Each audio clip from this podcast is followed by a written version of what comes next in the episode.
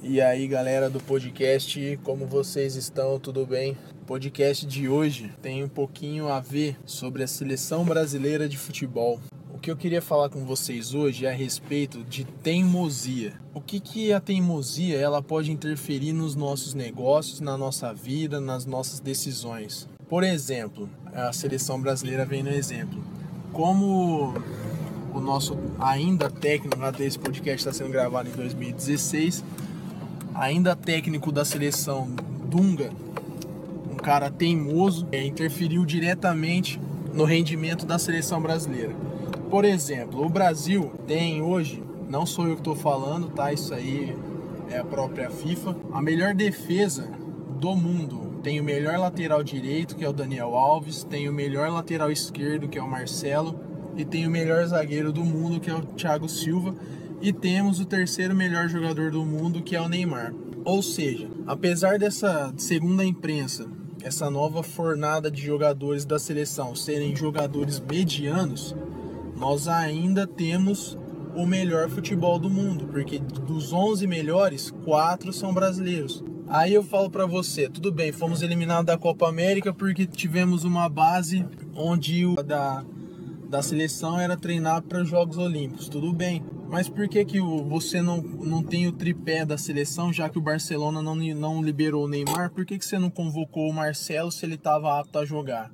Porque o Dunga tem uma rixa com o Marcelo. Nessa hora, você não tem que ver o que é bom para você, você tem que ver o que é bom para um todo.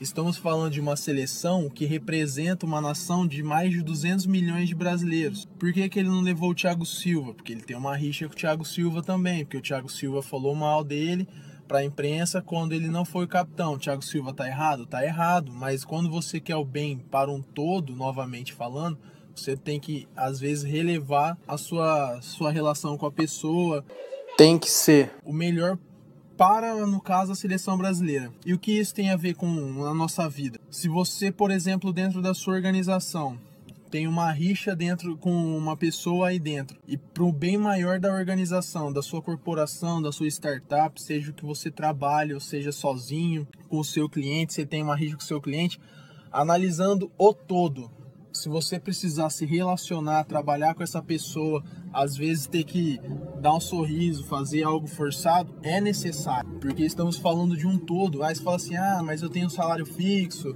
eu não preciso vender mais para ganhar comissão nem nada. Mas o, o que a organização como um todo é ela que paga o seu salário. Você tem que é, dar um zoom que as pessoas falam para ver o problema como um todo. Nesse caso, você tem um problema, um desafio, que é se relacionar com alguém. Se você for tomar uma decisão dentro da sua casa, você é considerado como teimoso. A gente tem que é, persistir na nossa decisão.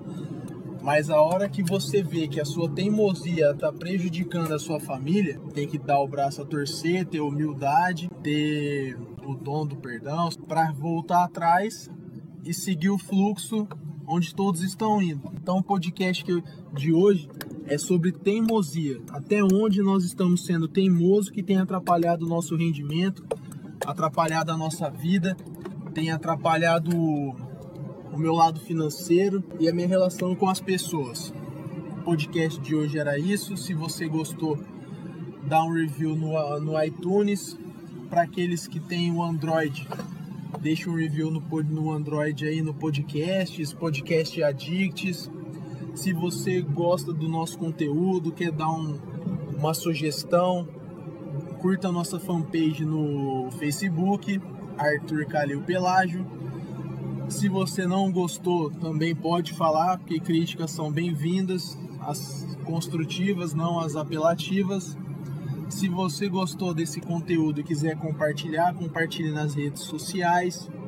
Se você tiver quiser uma, um novo desafio para a sua vida, eu convido você a apresentar não o meu podcast, sei lá, qualquer podcast, apresentar o podcast em si para um amigo seu, uma pessoa, uma pessoa próxima que você acha que pode vir a, a ganhar conhecimento, a compartilhar experiências do podcast. Há uns, uns 7, 8 podcasts atrás eu falei que a, a maioria das pessoas não conhecem o podcast elas ainda não conhecem, mas o número de pessoas que têm aderido o podcast novamente na sua vida é bem maior do que há um mês atrás, quando nós começamos. Eu vou fazer outro podcast essa semana de agradecimento, porque nós chegamos a 300 visualizações, ou seja, em 30 dias o número de pessoas que vem acompanhando o meu podcast, no caso o nosso podcast, porque sou eu que faço, para vocês que moldam ele. Ele praticamente dobrou. E é isso aí, um abraço, uma excelente semana a todos vocês.